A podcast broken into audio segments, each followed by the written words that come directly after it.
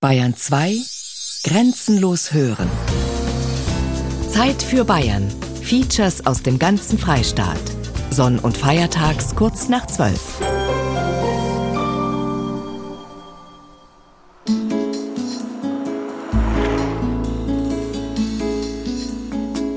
Freiheit. Wenn man so hier Richtung Starnberg fährt und sieht die Alpen. Die Fahrradtaschen zu packen und einfach Richtung Süden zu fahren, das ist einfach Freiheit. Und was glaube ich auch das Gefühl von Freiheit beim Radlfahren ausmacht, das ist der Fahrtwind, der mir um die Nosen pfeift.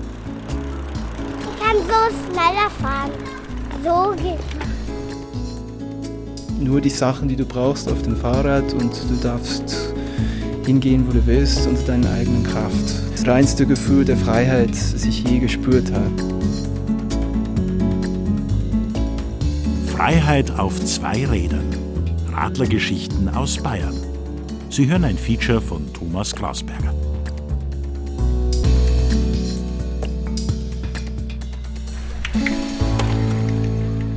Lang dauert's. Aber dann kommt sie doch irgendwann heraus, die Frühjahrssonne. Und alle wollen nur noch eins, hinaus und hinauf auf die Fahrräder. Die heiß ersehnten ersten Radlmeter an der Isar, an der Donau, am Lech oder für die Münchner auch bloß im englischen Garten sind wie eine Befreiung für Körper, Geist und Seele. Super, oder? Also sind alle draußen, zu Tausenden. Ja, nachdem die Fahrräder wieder geputzt sind und wieder funktionsfähig, kann man endlich wieder in die frische Luft. Ah, es ist einfach herrlich. Vor allem mein Hund freut sich, der gerade schon in die Isar gesprungen ist. Und endlich äh, können wir es wieder genießen, durch den englischen Garten zu radeln. Das Einzige, was nervt, sind die Leute, die schon grillen, weil mein Hund so gerne Würste isst. genau. Aber ansonsten ein purer Genuss. Ja, wunderschön natürlich mit den Kindern.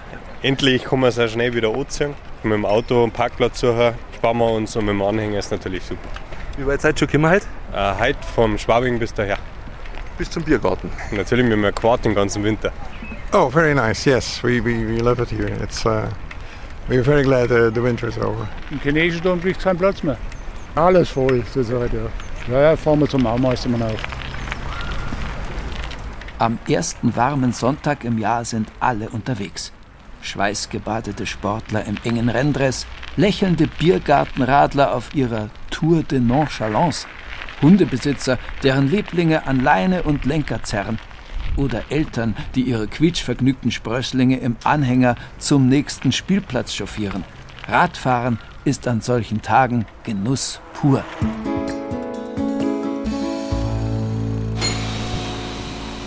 Manchmal aber haben Fahrräder auch etwas mit harter Arbeit zu tun und sind genau deshalb ein Garant für Freiheit. Zum Beispiel für Richard Christian, der im Haus für Eigenarbeit in München-Heidhausen gerade an einem Hochrad baut. Das Hai, wie es kurz genannt wird, bietet Platz für alle, die Spaß am Selbermachen haben, handwerklich, kulturell oder sozial. Richard arbeitet seit einigen Jahren in den offenen Werkstätten des Hauses. Ursprünglich stammt der 32-Jährige aus dem englischen Sheffield. Er hat in Oxford Philosophie studiert, seinen Doktor gemacht und schließlich auch unterrichtet. Logik, soziale Gerechtigkeit, Klimawandel, das waren Richards Themen, bevor er sich eines Tages im Jahr 2004 auf die Reise machte. Mit dem Rad ist er durch Deutschland und Österreich gefahren, hat auf Bauernhöfen gejobbt, um schließlich in München hängen zu bleiben. Für Fahrräder interessiert sich der Philosoph schon seit langem, die ideale Technik, sagt er. Keine Entfremdung, überschaubar und doch raffiniert.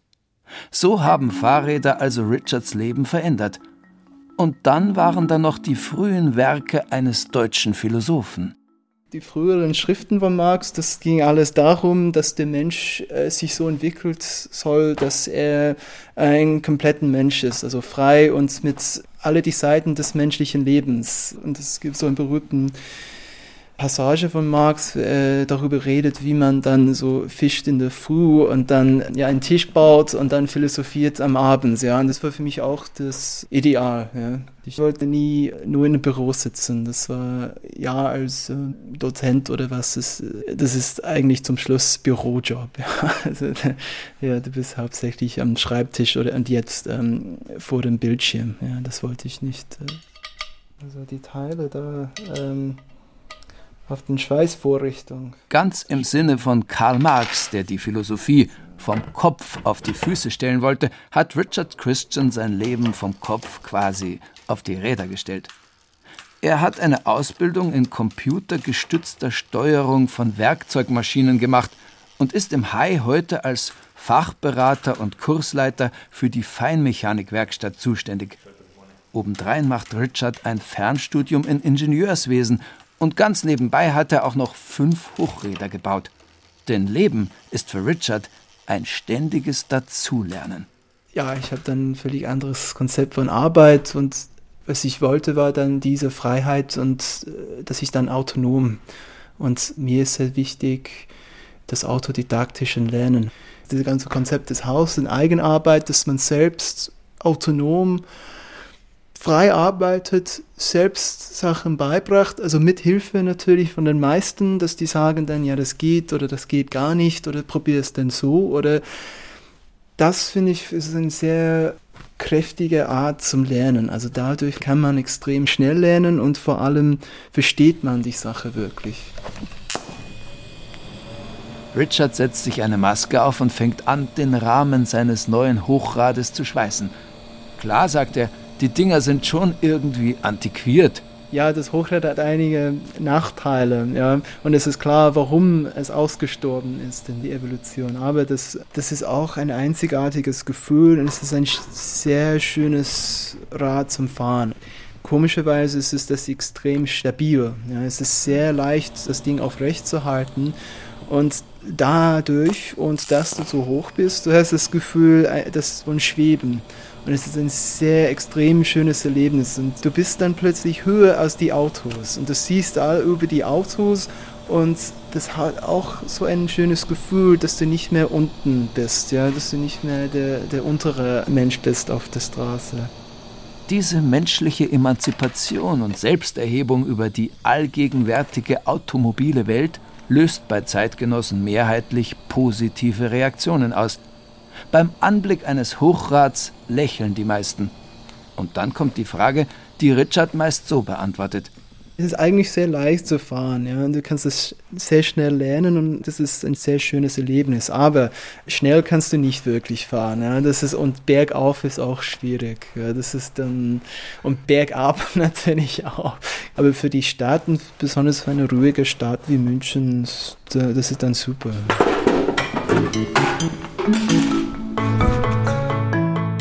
Das Tempo beim Radfahren, sagt der Philosoph Richard Christian, sei die ideale Geschwindigkeit überhaupt. Wie in einem Trickfilm. Man merkt gerade noch, wie die Landschaft sich ändert, wie sie sich ausdehnt. Aber es geht doch nicht so schnell wie beim Autofahren oder gar beim Fliegen, wo man von A nach B hetzt und dabei fast aus Raum und Zeit geworfen wird. Und dann ist es natürlich immer wieder auch die Idee der Freiheit, die Richard am Radfahren so gefällt. Ich habe mich dafür begeistert, dass man total unabhängig reisen kann. Also man braucht kein Auto, kein Zug oder was. Man kann einfach alles auf dem Fahrrad tragen und man ist dann wirklich frei. Also es ist das reinste Gefühl der Freiheit, das ich je gespürt habe. Also dass du wirklich nur die Sachen, die du brauchst auf dem Fahrrad und du darfst hingehen, wo du willst, unter deiner eigenen Kraft. Ja, und dann du schläfst äh, unter Brücken oder unter Bäume bei Flüssen oder sowas. Dann es ist auch was ein hm, bisschen philosophisches, dass das Gefühl Menschsein sehr verstärkt. Ja, das ist irgendwie deine Kräfte sind verstärkt. Du kannst auf viel längeren Strecken reisen unter deiner eigenen Kraft du spürst äh, Hunger und Durst viel mehr. Also, und deine Kenntnis der Welt oder deine Erfahrung der Welt ist auch irgendwie verstärkt dadurch. Und es ist irgendwie eine Maschine für mich, die die menschliche Kräfte und Erfahrung allerseitig verstärkt. Das fand ich sehr interessant. Junge, exzentrische Engländer auf Hochrädern haben übrigens schon Tradition in Bayern. Zumindest wenn man Norbert Stellner aus Regensburg glauben will. Stellner ist Buchhändler, Autor und im Nebenerwerb auch Verleger. Zu seinen Spezialgebieten gehört die Geschichte des Radfahrens. Zurzeit schreibt der promovierte Volkskundler selbst an einer bayerischen Fahrradkulturgeschichte. Und in ein solches Werk gehören natürlich auch die Abenteuer des Thomas Stevens aus dem englischen Berkhamsted. Im April 1884 fährt dieser Stevens, der ein Faible für Reisen und Räder hat, mit dem Hochrad in San Francisco los, um zweieinhalb Jahre später im japanischen Yokohama anzukommen. Dazwischen liegen nicht nur viele tausend Meilen, sondern auch bedeutende Orte wie London, Teheran, Kalkutta, Mühldorf am Inn oder Altötting. Denn Thomas Stevens kommt bei seiner Hochrad-Weltreise seinerzeit auch durch Bayern. Je weiter ich kam, desto besser wurde der Weg. Und im Inntale von Mühldorf bis Altötting, wo ich übernachtete, fand ich besseren Weg als irgendwo bisher in Deutschland. Thomas Stevens, der radelnde Sohn eines Arbeiters, war in vielerlei Hinsicht eine Ausnahmeerscheinung. Denn normalerweise war das Hochradfahren damals etwas für die Bürgerlichen, auch in Bayern. Es war ja so, dass in der Anfangszeit äh, der Fahrradgeschichte sich ja nur Leute Fahrräder leisten haben können, die viel Geld gehabt haben. Fahrräder haben wir damals 300, 400 Mark gekostet oder noch mehr und das war oft der Jahresgehalt von einem einfachen Industriearbeiter oder von einem Landarbeiter. Dementsprechend sind die Leute gefahren, hauptsächlich Kaufleute, die Geld gehabt haben oder Personen aus gehobenen gesellschaftlichen Schichten. Das waren in, in etwa die 1870er, 1880er Jahre, als das Fahrrad schon eine gewisse Verbreitung gefunden hatte. Das war die Zeit der Hochräder. Die Exklusivität eines 1873 gegründeten Oxford University Cycling Clubs dürften bayerische Radlervereine wohl nicht ganz erreicht haben. Aber auch hierzulande hat man sich in noblen Hochradclubs zusammengefunden, hohe Mitgliedsbeiträge gezahlt, ganz bestimmte Kleidung getragen und eine edle Ausrüstung besessen, wie heutzutage vielleicht beim Golf. Radeln ist damals schick und etwas Besonderes. Erst in den 1880er Jahren setzt in Bayern dann eine breitere Gründungswelle von Radfahrvereinen ein. In Altötting, Mühldorf, Straubing, Landshut, Überall dort, wo ein bürgerliches Publikum daheim ist, kommen plötzlich die Hochradclubs auf. In München gibt es bereits seit 1869 einen Velociped-Club. Er ist einer der ersten Radfahrvereine auf der ganzen Welt. Mitte der 1870er hat es schon erste Hochradrennen gegeben, auch in Bayern, die dann für München belegt sind. Wenn heute oft von München als der heimlichen Radelhauptstadt Deutschland oder sogar Europas gesprochen wird. Damals hat sich München in Deutschland zu einem Zentrum der Fahrradkultur entwickelt. Aber nicht nur die Städter verfallen dem neuen Bewegungsdrang, sagt der Regensburger Radhistoriker Norbert Stellner. Auch überall auf dem flachen Land schallt damals der Radfahrergruß Allheil von den Hochrädern herab. Man darf ja nicht vergessen, dass die Radfahrervereine auf den Dörfern die ersten Sportvereine waren. Heute meint man meistens, das waren die Schützenvereine, aber das stimmt nicht. Die meisten Radfahrervereine die sind noch vor den Schützenvereinen gegründet worden. Radrennen waren noch vor den Fußballern die ersten sportlichen Veranstaltungen, die in den Dörfern stattgefunden haben. Freilich, solche Radrennen tragen durchaus nicht zum Vergnügen aller Mitbürger bei. Die Zeitungen sind damals voll mit Klagen und Beschwerden. Am Anfang haben wir die natürlich mit Misstrauen beäugt. Das ist zum Beispiel damit angegangen, dass halt Radrennen oder das Radfahren in vielen Städten grundsätzlich verboten war. Teilweise sind die Fuhrwerksfahrer auf die Radfahrer losgegangen. Es gibt zum Beispiel einen ganz interessanten Fall, wo mehrere Radfahrer, die einen Ausflug gemacht haben, ein Fuhrwerk überholen wollten und der Fuhrwerksfahrer hat die dann in den Straßengraben abgedrängt. Und solche Geschichten gibt es aus dieser Zeit ganz viele. So musste der Mühldorfer Velociped-Club im Sommer 1903 sein Vereinsrennen absagen, weil er keine amtliche Genehmigung dafür erhalten hatte. Die Radrennfahrer beklagten sich bitterlich über diese Schikane und bedienten sich gewagter historischer Vergleiche. Wir haben jetzt schwere Zeiten durchzumachen. Wenn es früher einmal Christenverfolgungen gegeben hat, so ist jetzt all hier in unserer ehrbaren Stadt Mühldorf eine Bizyklistverfolgung ausgebrochen. Wie ernst das mit der Bizyklistverfolgung gemeint war, lässt sich nicht mehr genau sagen.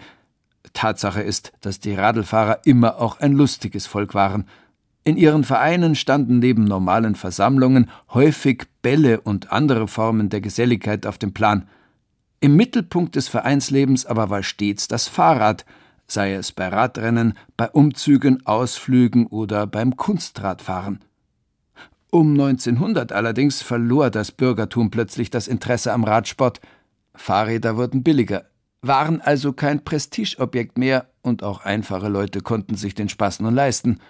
Jetzt suchten auch Arbeiter das Naturerlebnis, machten sonntägliche Ausflüge und gründeten Ende des 19. Jahrhunderts erste Arbeiterradfahrvereine. Das Bürgertum hingegen, sagt Norbert Stellner, suchte sich neue Prestigeobjekte. Bald kamen motorisierte Zweiräder auf. Und es hat nicht lang gedauert, bis dann diese motorisierten Zweiräder auch für Rennen verwendet worden sind. Die Voraussetzung war, dass sich in einem Ort Motorsport entwickeln konnte, eine vorhandene Pferderennbahn. Deswegen hat sich der Motorsport in Bayern zumindest eigentlich nur in Städten entwickelt, die eine Pferderennbahn da haben. Zum Beispiel Mühldorf, Straubing und Pfarrkirchen. Die Mehrheit der Bayern blieb allerdings noch unmotorisiert. Auf alten Fotos aus den 1920er und 30er Jahren sind Parkplätze zu sehen, die ganz schwarz sind vor lauter Fahrrädern. Hundert Jahre nach seiner Geburt hatte das Rad also die Welt erobert.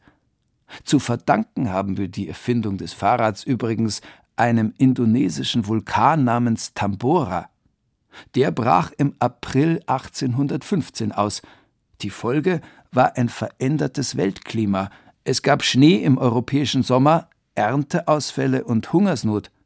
Auch die Pferde verendeten, und die Frage, wie man die fehlenden Pferdefuhrwerke nun ersetzen konnte, beschäftigte einen Herrn namens Karl Wilhelm Ludwig Friedrich von Dreis, Freiherr von Sauerbronn. Dreis probierte und bastelte viel herum, bis er eines Tages das Laufrad erfunden hatte, als Abfallprodukt quasi. Kurze Zeit später waren solche Laufräder auch in Bayern zu sehen. Der erste Beleg für ein Laufrad in Bayern stammt von 1819. Und zwar ist dieses Laufrad in Straubing belegt. Dieses Laufrad steht heute noch im Deutschen Museum, dort unter der Bezeichnung Straubinger Rad. Das ist der Archaeopteryx unter den bayerischen Fahrrädern.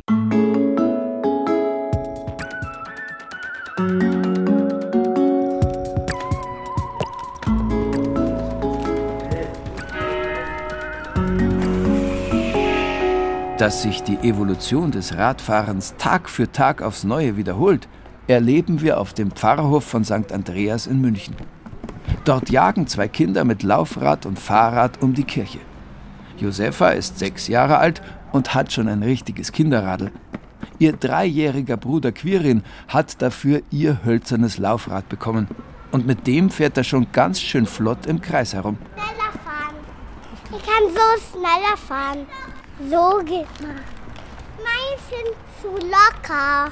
Die Helme. Quirin hat einen neuen Helm bekommen, genau, weil die anderen Helme waren zu klein und jetzt hat er einen neuen bekommen.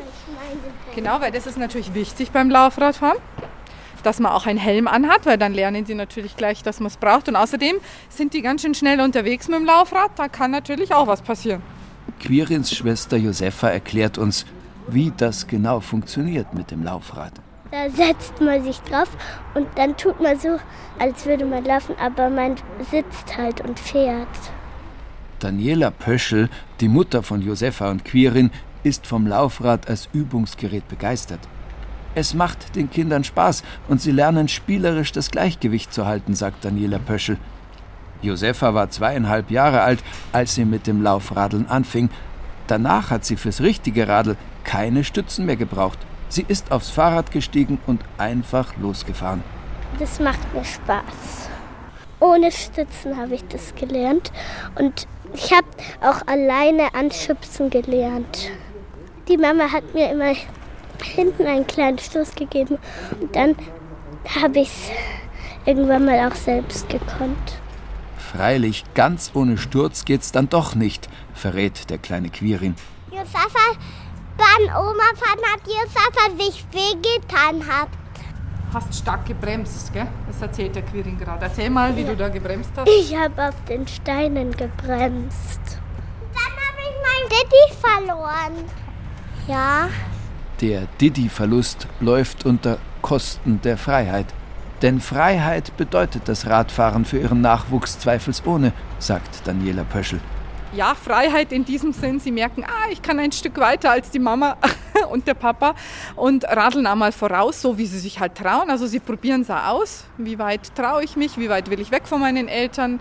Und was kann ich schon alleine? Ja, also und das Lachen, äh, es macht da Spaß miteinander, ja, auch mal um die Wette zu fahren oder sowas. Ui, Vorsicht, stopp. Oh, Pulla. Gut gebremst, sehr gut. Und nochmal.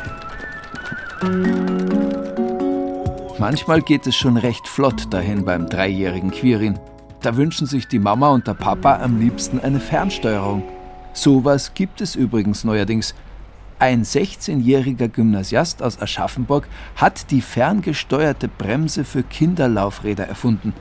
Sie wird mittels Smartphone aktiviert. Aber an diesem Vormittag ist kein Eingreifen mehr nötig. Quirin und Josefa haben einen evolutionären Sprung gemacht und sind vom Laufrad direkt auf das Vierrad umgestiegen. Sie schieben jetzt lieber den Kinderwagen des Nachbarn samt Inhalt. der Baby. Der Linus. Mm.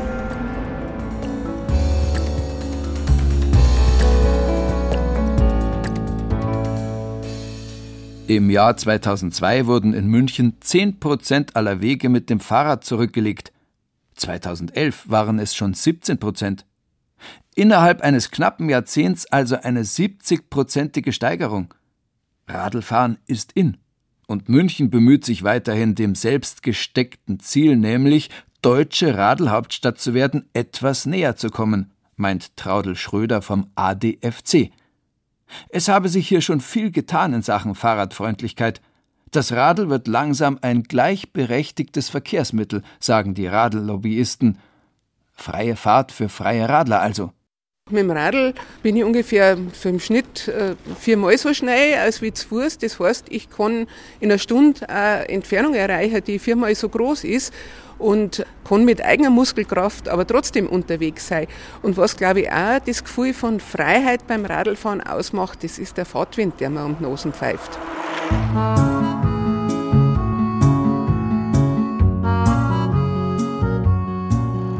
Freiheit und Fahrtwind. Die Geschichte des Radfahrens ist auch die Geschichte des Reisens. Radhistoriker Norbert Stellner hat alte Berichte gesichtet und Belege dafür gefunden, dass man hierzulande nicht erst neuerdings gern über den Brenner in Richtung Süden fährt. dass das die ersten Bayern gewesen sein dürften, die mit dem Hochrad den Brenner überquert haben. Ich schätze, dass die schon ein paar Wochen unterwegs waren, weil anders ging es ja gar nicht. Man muss sich auch vorstellen, dass die die Räder zum großen Teil auch schieben mussten, weil man nicht fahren konnte. Die Straßen waren damals ja auch in einem ziemlich schlechten Zustand. Und da mit Hochrädern sich noch dazu über Alpenpässe zu bewegen, das ist schon eine enorme Leistung. Auch in Mühldorf am Inn, wo 1882 ein Velociped-Club gegründet wird, sind Radreisen früh schon modern.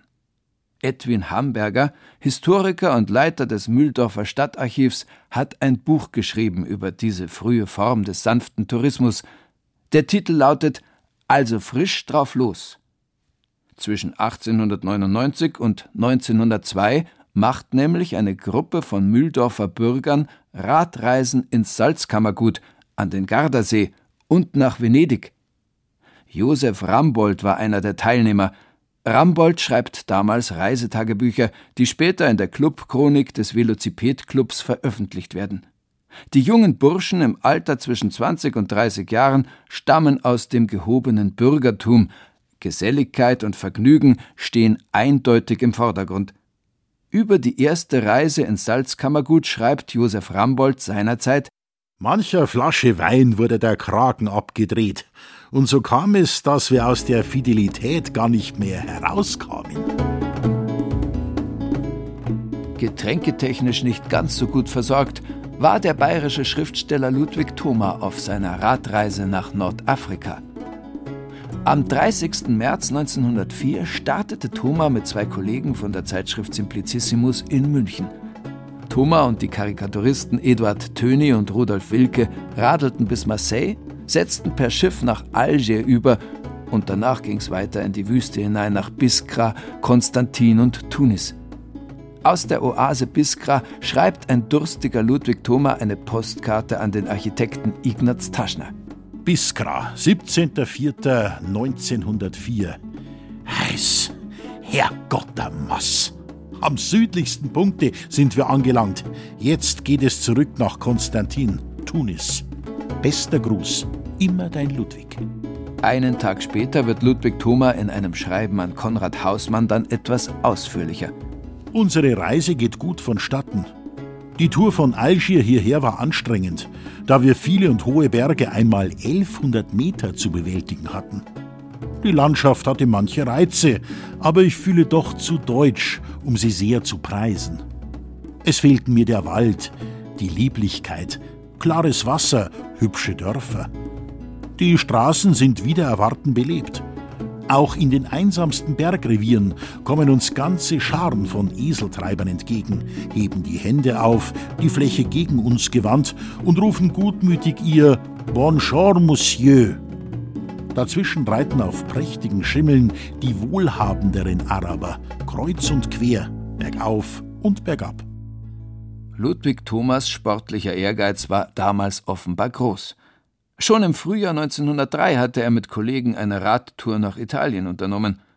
München, Mailand, Genua, die Riviera und Florenz waren die Stationen.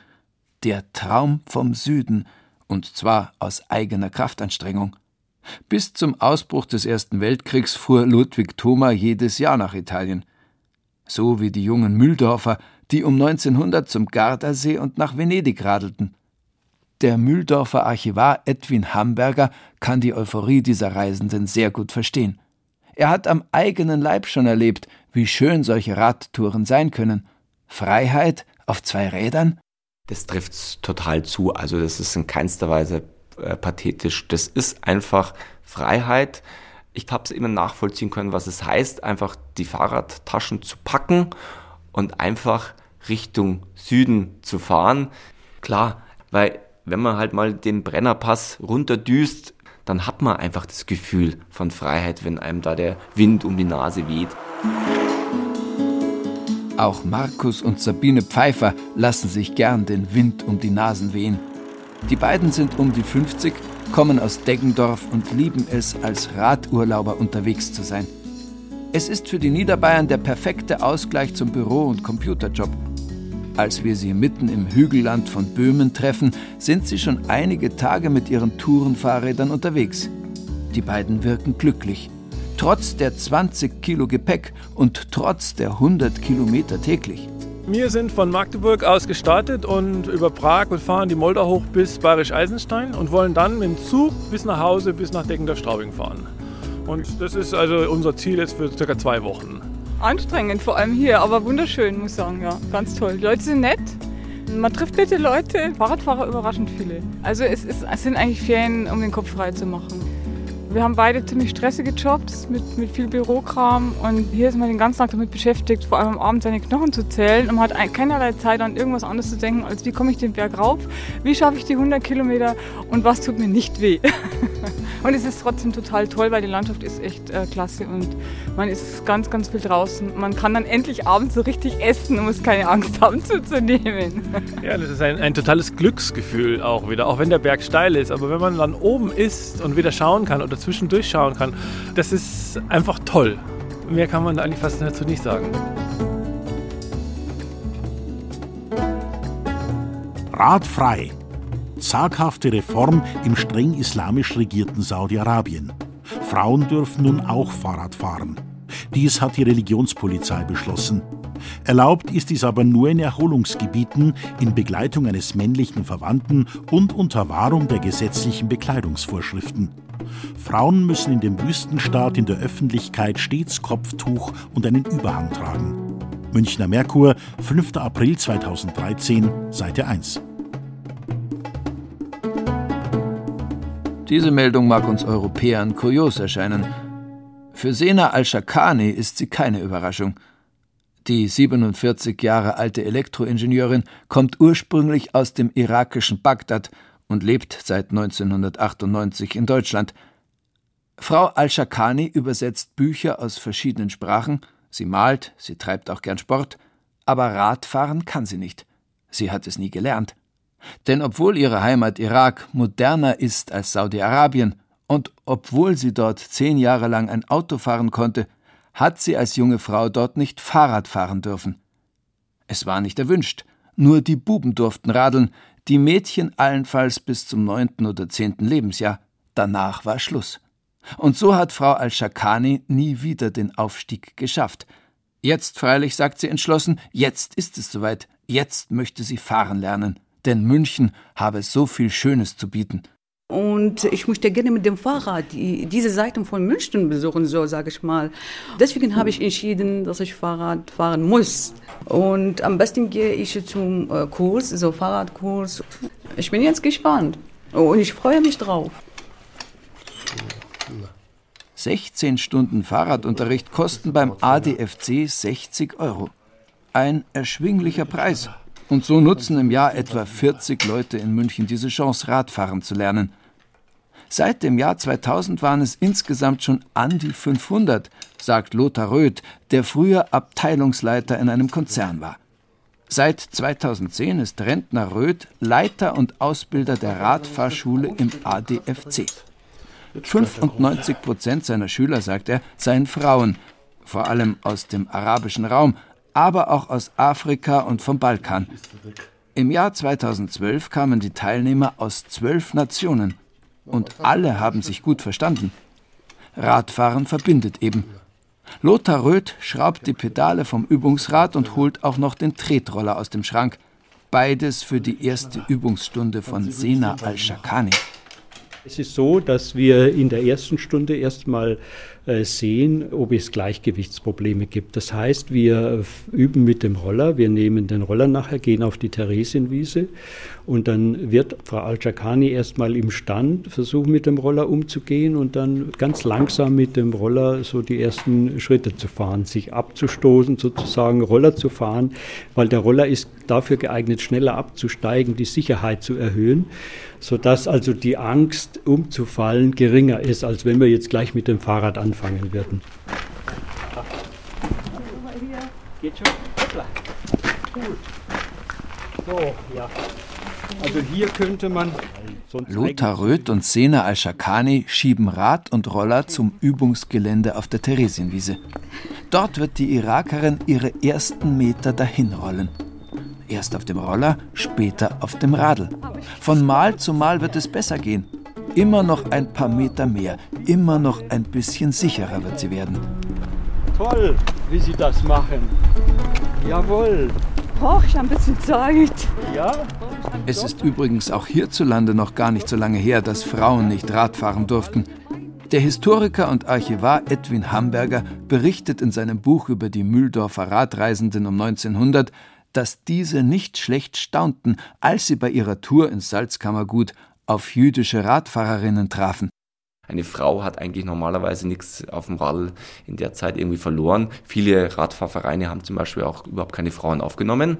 Also gerade im Mühlhofer Velociped-Club, wenn man sich die Listen eben anschaut, eine darf mal beim Radrennen mitfahren, aber auch nur deswegen, weil ihr Bruder führender Funktionär im Verein ist. Und das ist natürlich für die schon ein bisschen beeindruckend, dass sie plötzlich Frauen Radfahren sehen und dann ist es auch noch eine Jüdin. Der erste Radlbericht ist ein bisschen heftiger, auch gerade zum Beispiel was so hm, antisemitische Äußerungen eben auch anbelangt. Gut, damals natürlich auch ein Grundtenor, das muss man natürlich auch so sehen. Auf meinen zwei Füßen und nicht auf, auf dem Fahrrad. Ich ja. weiß nicht warum. Ja, nee, ist klar. Sena Al-Shakani ist zwischenzeitlich aufs Fahrrad ohne Pedale umgestiegen. Sie macht schnell Fortschritte, wirkt schon ganz sicher. Bald wird sie ihre neue Freiheit auf zwei Rädern genießen und sie wird in alle Ecken der Stadt fahren können. Ich bin ganz sicher. Ja, macht mir viel Spaß, bestimmt. Dass sich auch im arabischen Raum durchaus etwas in Sachen Fahrradkultur tut, das erfahren wir von Felix Bernhard. Der 23-Jährige ist Maschinenbaustudent und seit seinem zwölften Lebensjahr ein leidenschaftlicher Radfahrer. Damals allerdings in Abu Dhabi, wo der gebürtige Münchner aufgewachsen ist. Am Anfang, wo ich gekommen bin, wo ich mein erstes Radl gehabt habe mit 12, gab es nur ein Radgeschäft, das war übrigens ein Deutscher. Mittlerweile jetzt war ich überrascht, das letzte Mal, wo ich zurück war, ist wirklich eine kleine Community entstanden. Im Winter, sag ich mal, hat man, wie es halt im Süden ist, seine 20 Grad. Das ist optimal. Im Sommer wird es halt mal mit 45, 50 Grad etwas wärmer, doch etwas flacher als hier, aber anspruchsvoll. Also, dann ist man auch in die Berge unterwegs. Wohin will ich da einen Weg? Felix Bernhard arbeitet nebenbei in einem Münchner Radgeschäft, das sich auf Mountainbikes spezialisiert hat. Die Produktvielfalt, sagt er, sei deutlich gestiegen. Man müsse sich als Kunde schon genau bewusst machen, was man will und was man sucht. Zu viele verschiedene Kategorien und Preisklassen gäbe es mittlerweile. Von 500 bis 5000 Euro oder noch mehr. Ja, selbst Räder bis 12.000 Euro finden manchmal einen Käufer. Ein paar Straßen weiter ist das nächste Radgeschäft. Dort lässt sich gerade eine Dame mittleren Alters beraten. Also was ich brauche, ist, dass ich wirklich den Lenker so einstellen kann, dass ich das Gewicht nicht überwiegend hier auf den Handgelenken habe. Michael Westphal ist nicht nur Verkäufer in dem Münchner Radlgeschäft. Er fährt auch selbst gern und kennt sich aus mit den Neuerungen des Marktes. Aber nur, weil er sich ständig auf dem Laufenden hält. Was mittlerweile gibt, ist hat man selbst als Profi die Übersicht verloren, wenn man sich mal eine Zeit lang nicht mit beschäftigt. Also die Komponenten, zum Beispiel Zehnfachritzel, was kein Mensch braucht. Also vor Jahren hat man noch das Achtfachritzel gehabt, dann kam das Neunfach. Dadurch steigt der Verschleiß, weil alles immer kleiner, schmaler wird, wird der Verschleiß höher und dann beschwert sich der Kunde, warum ist der Verschleiß so hoch. Nicht alles, was in den Handel kommt, ist sinnvoll. Aber wie soll der Laie erkennen, was er will und was er braucht? Muss es wirklich der Carbon-Monocoque-Rahmen sein? Oder doch lieber der aus Alu? Oder vielleicht ein E-Mountainbike mit Mittelmotor, gedreht, 36 Volt, 400 Wattstunden, 10 Gang Federgabel und Scheibenbremse? Viel Zeit muss der Kunde jedenfalls schon mitbringen für die Beratung und je nachdem auch ein bisschen Kleingeld. 800 Euro hat sich die Dame, die gerade von der Probefahrt zurückkommt, als Obergrenze gesetzt. Der Preis würde schon passen, aber ganz sicher ist sie sich trotzdem noch nicht. Ich kann es noch nicht beurteilen, ob ich auf Dauer meine Sitzposition wirklich für mich angenehm ist. Also da bin ich immer noch ein bisschen am Überlegen. Ein paar hundert Meter weiter hat Manfred Martini sein kleines, aber gut sortiertes Fahrradgeschäft. Und einen Kunden hat er auch. Frank Weber sucht ein neues Rad. Ich möchte gerne Ketten schalten. Alles klar. Das ist die sportlichere Variante, allerdings mit relativ hohem Wartungs- und Pflegeaufwand. Aber wenn Sie so gezielt nach Kettenschaltung fragen, haben Sie bestimmt Erfahrung damit. Ja, ich habe bisher immer Kettenschaltung mhm, okay. gefahren und habe halt. Frank Weber kennt sich schon ganz gut aus und hat sich vorher schlau gemacht. Trotzdem steht er vor einer schwierigen Entscheidung. Ja, die Auswahl ist äh, gigantisch und äh, wenn man gewisse Vorstellungen auch hat, auch an Qualität, dann ist natürlich das Budget schnell gesprengt. Bei mir wären es so 600, 800 Euro, das wäre das, was ich gerne hätte. Ab 600 Euro, 700, wie der Kunde richtig sagt, geht es dann los mit einem qualitativ guten Fahrrad, das jahrelang hält. Nach oben ist natürlich wie bei allem keine Grenzen gesetzt. Der dreifache Familienvater Frank Weber hat seine finanzielle Obergrenze beim Radkauf klar gezogen. Aber so ein E-Bike wäre natürlich schon auch eine feine Sache, meint er. Als Zweitrad zumindest. Denn längst sind die E-Bikes nicht mehr ausschließlich für ältere Herrschaften gedacht, auch wenn die besonders davon profitieren, zum Beispiel auf dem Land, wo die Entfernungen groß sind, manchmal zu groß für radelnde Senioren. Da ist die Unterstützung durch einen E-Motor durchaus ein Stück Freiheit. Man kann als alter Mensch länger mobil bleiben. Allerdings das Ding fährt nicht von alleine. Sie müssen viel dazutreten. Sie können in Stufen die Leistung, die der Motor dazu gibt, einstellen. Viele denken, ui, jetzt habe ich ein Elektrorad, brauche nicht mehr zu schalten, nimm die höchste Stufe und fahre stundenlang durch die Gegend. Von wegen.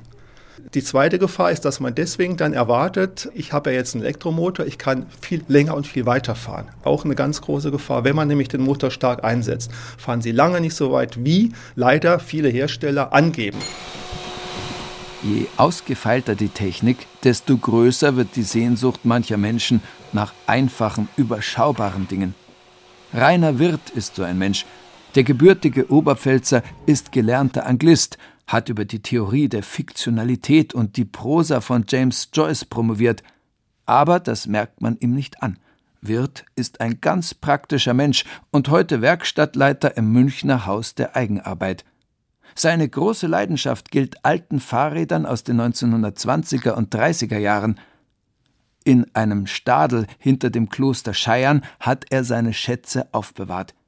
Ein Dutzend Kisten mit Ersatzteilen, vom Rahmen bis zur Kapitlaterne. Manch altes Radl wartet dort aufs Restaurieren, andere sind schon fertig. Und ein, zwei Sonntagsfahrräder sind auch darunter, sagt Rainer Wirth. Die kommen aber nur im Sommer und bei Sonnenschein zum Einsatz. Das Prinzip Fahrrad mit dem kettengetriebenen Hinterrad, mit dem Diamantrahmen, was der schlichtest standardmäßige Herrenradrahmen ist, Luftbereifung, Freilauf. Das steht seit 120, 130 Jahren fest. Punkt. Absolut minimalistische Technik. Diese Freilauf-Rücktrittnarbe, die 1904 auf den Markt gekommen ist und bis in die 80er Jahre völlig unverändert gebaut worden ist, die einfach ein perfektes Stück Technik ist. Unverwüstlichkeit, eine Ästhetik, die verloren gegangen ist in der Fahrradgestaltung. Das ist die eine Hälfte. Die andere Hälfte ist aber dieses, dieses große Thema der Entschleunigung. Das sind ja keine Fahrräder zum Flitzen, sondern Fahrräder zum Rollen. Es ist dieses lautlose Gleiten. Nicht ganz so lautlos geht es zu, wenn Frank Neumann seine Trainingseinheiten abstrampelt. Stundenlang ist dann in seiner Schwabinger Altbauwohnung ein monotones Surren zu hören. Ist das Wetter nicht gut, trainiert der 53-jährige Vertriebsingenieur nämlich lieber daheim, im 20 Quadratmeter Zimmer. Dort stellt Neumann sein Rennrad auf eine Achse, spannt den Hinterreifen auf eine Rolle und kann den Widerstand nach Bedarf regulieren, der liegt zwischen 100 und 450 Watt. So kann er in allen Bereichen üben, die ihm sein Trainingsplan vorschreibt. Manchmal macht er Grundlagentraining, dann wieder geht er an die anaerobe Schwelle und darüber hinaus. Das heißt, Frank Neumann sitzt dann auf seinem Rad und tritt wie vom Braunbären verfolgt in seine Pedale. Bald schon hat er, obwohl er sich keinen Zentimeter vom Fleck rührt, einen roten Kopf und schweißgetränkte Trainingsklamotten. Ein ambitionierter Freizeitsportler sei er, sagt Frank. Einer, der gern mal einen Radmarathon fährt, mehr nicht. Für diesen Sommer hat er sich den Drei-Länder-Giro vorgenommen und im August den Ötztaler Radmarathon. 118 Kilometer bergauf und bergab, 2700 Höhenmeter. Frank hatte Glück beim Losverfahren. Er gehört zu den 4000 von 25.000 Bewerbern, die einen Startplatz bekommen haben. Mein Ziel ist es, das Ganze mal so irgendwie in zehn Stunden zu schaffen. Und dafür trainiere ich fleißig, fünfmal die Woche. Dreimal unter der Woche, Dienstag, Mittwoch und Freitag und am Wochenende, wenn das Wetter mal mitspielt, versuche ich dann längere Einheiten draußen zu fahren. Angefangen hat alles ganz moderat. 1987 kauft sich Frank Neumann ein Mountainbike und fährt seitdem jährlich 2000 bis 3000 Kilometer. Gut zwei Jahrzehnte später, im Jahr 2008, fängt er plötzlich richtig zu trainieren an. Frank Neumann ist zu diesem Zeitpunkt ein Mann um die 50. Ein Best-Ager, der bald schon stolze 12.000 bis 13.000 Kilometer im Jahr strampelt. Unter der Woche verbringt Frank täglich zwei Stunden auf dem Sattel seines Rennrads. Am Wochenende sind es manchmal drei bis vier. Ja, Radfahren bedeutet für mich, dass ich mich fit halten kann. Ja, ist Freiheit. Wenn man so hier Richtung Starnberg fährt und sieht die Alpen, dann ist das richtige Erholung. Am Wochenende oder nach Feierabend, wo andere Urlaub machen, können wir von der Haustür aus wegfahren. Frank Neumann kennt seine Grenzen. Er kennt aber auch jene Sportskameraden, die weit über ihre Grenzen hinausgehen, die weit in den roten Bereich hineinstrampeln und so ihre Gesundheit ruinieren oder gar ihr Leben aufs Spiel setzen. In unserer Altersklasse sind die schlimmsten. sehr ehrgeizig. Das ist, äh, glaube ich, auch so eine Männersache, so, so Macho-Gehabe. Und darum trainiere ich auch ganz gerne allein. Da kann ich so fahren, wie ich will und muss nicht an jedem Ortsschild einen Sprint mitmachen. Ich habe hier einen Trainingsplan, wo ich nach trainiere. Und wenn ich merke, dass ich zu viel gemacht habe, dann mache ich auch mal nichts. Und ich merke das einfach, seitdem ich das intensiver mache, dass ich einfach auch hier in, den, in dem Altbau, was ja wie ein dritter Stock ist, wo wir jetzt wohnen, ohne Probleme mal 20 Kilo hochschleppen kann, ohne zu schnaufen. Ich glaube schon, dass es meiner Gesundheit gut getan hat. Also seitdem ich das intensiver mache, habe ich keine Schuppenflechte mehr. Mein Heuschnupfen ist weg. Ich habe eigentlich seit längerem keine Krankheiten mehr gehabt. Ich führe das darauf zurück, dass es teilweise mit dem Sport zu tun hat. Nicht alles, aber bestimmt ein Großteil.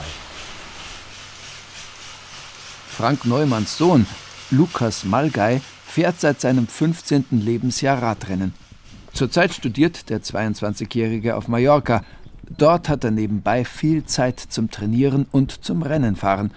Gelegentlich geht Lukas auch noch in Deutschland an den Start für seinen Verein Die Schwalben München. Zum Beispiel im bayerischen Eichach in der Kategorie Elite Klasse B. Lukas ist unter den 400 besten Amateurrennfahrern Deutschlands. Aus ganz Deutschland sind die Teams angereist. Vor dem Rennen werden im Fahrerlager die ultraleichten Räder zusammengebaut und die Reifen aufgepumpt letzte Besprechungen, Konzentrationsübungen und immer wieder der Versuch, sich selbst optimal zu motivieren. Was für Lukas Malgei meistens nicht besonders schwierig ist, denn er liebt das Radrennfahren in allen seinen Varianten. Es ist eigentlich dieses beflügelnde Gefühl, wenn man merkt, man, man fliegt den Berg hoch oder man fährt einfach schneller als normal den Berg hoch. Und das ist einfach das, was einen dann so, so mitreißt auch. Also auch das Fahrradfahren an sich ist einfach mir macht es besonders Spaß, auch Abfahrten und technisch und das ist einfach ja auch ein bisschen spektakulär und macht einfach Spaß. Ist einfach auch ein bisschen, jetzt nicht eine Extremsportart, aber wenn man jetzt schnell bergab fährt oder so, geht es geht schon zur Sache und da kann man auch wirklich an seine Grenzen sich austesten und dann kommt auch Adrenalin dazu. Und im Wettkampf ist es halt einfach das, ähm, wenn man merkt, dass man bei den Besten dabei ist. Das ist dann das, wo dann alles aufgeht und man eigentlich über sich hinaus wächst auch und dann auch merkt, jetzt heute geht richtig was. Im Catering-Zelt an der Rennstrecke haben die Eicherer Veranstalter eine perfekte Versorgung hingezaubert.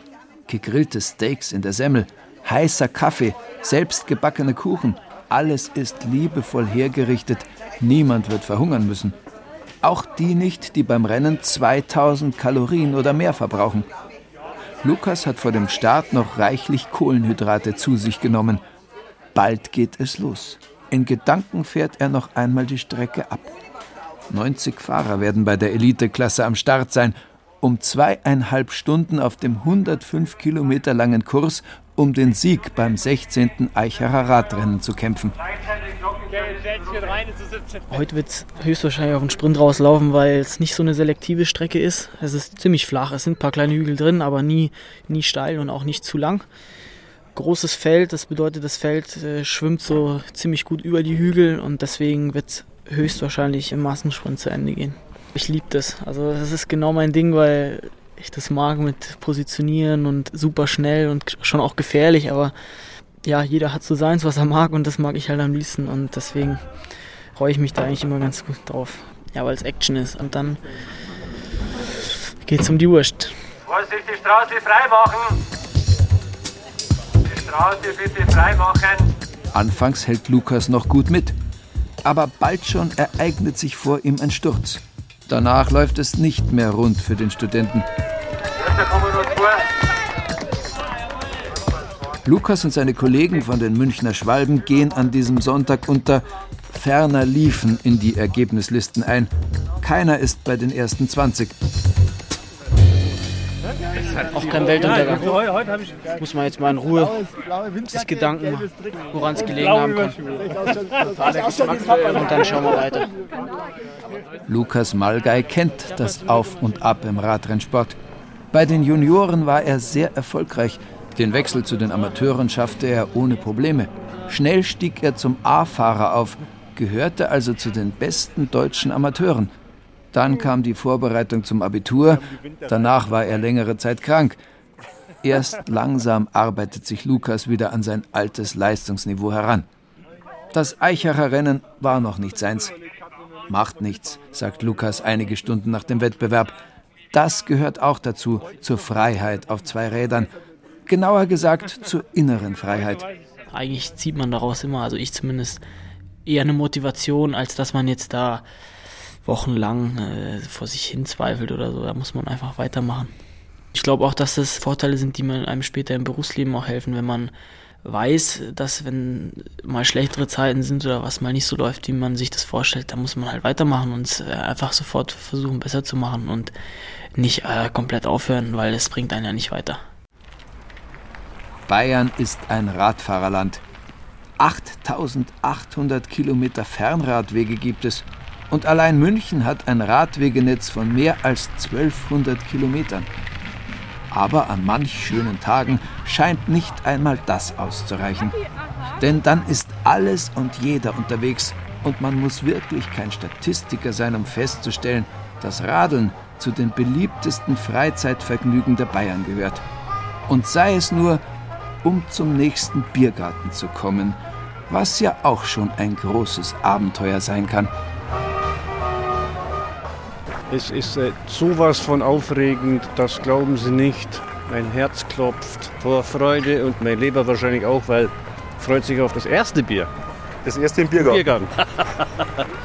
Haben Sie eine längere Tour hinter sich? Nein, ich bin gerade von zu Hause circa fünf Minuten unterwegs. Aber das reicht schon. Wo ich die Sonne gesehen habe, dann habe ich gesagt, das muss ich ausnutzen. Radfahren ist fast immer der pure Genuss. Nur Fliegen ist schöner, sagt man. Aber nicht einmal das stimmt, meint der erfahrene Radurlauber Edwin Hamburger aus Mühldorf. Denn Radfahren, sagt er, das ist wie Fliegen. Wenn man mal an Pass zum Beispiel hochgefahren ist und wenn man dann nach jeder Kurve schaut auf der Höhenkarte, wie viel Höhenmeter hat man jetzt schon geschafft und man denkt, geht es denn immer noch nicht zu Ende und dann, wenn man aber oben ist und wenn es dann wieder kühler wird und sich einfach fest anzieht und für die Abfahrt sich rüstet und nochmal schaut, ob die Bremsen gut ziehen und seinen Helm aufsetzt und alles am Fahrrad festzurrt und dann die ersten Kehren mit einer ordentlichen Geschwindigkeit nimmt, dann, dann ist es Fliegen. Und wenn man dann, wie es uns öfters passiert ist, abends, wenn es dann schon ein bisschen dunkler wird und dann man die Ortschaft unten beleuchtet sieht, dann hat man einfach das Gefühl, man landet wie früher in Riem, landet man halt jetzt unten in Imst oder so. Und das ist dann Fliegen eigentlich.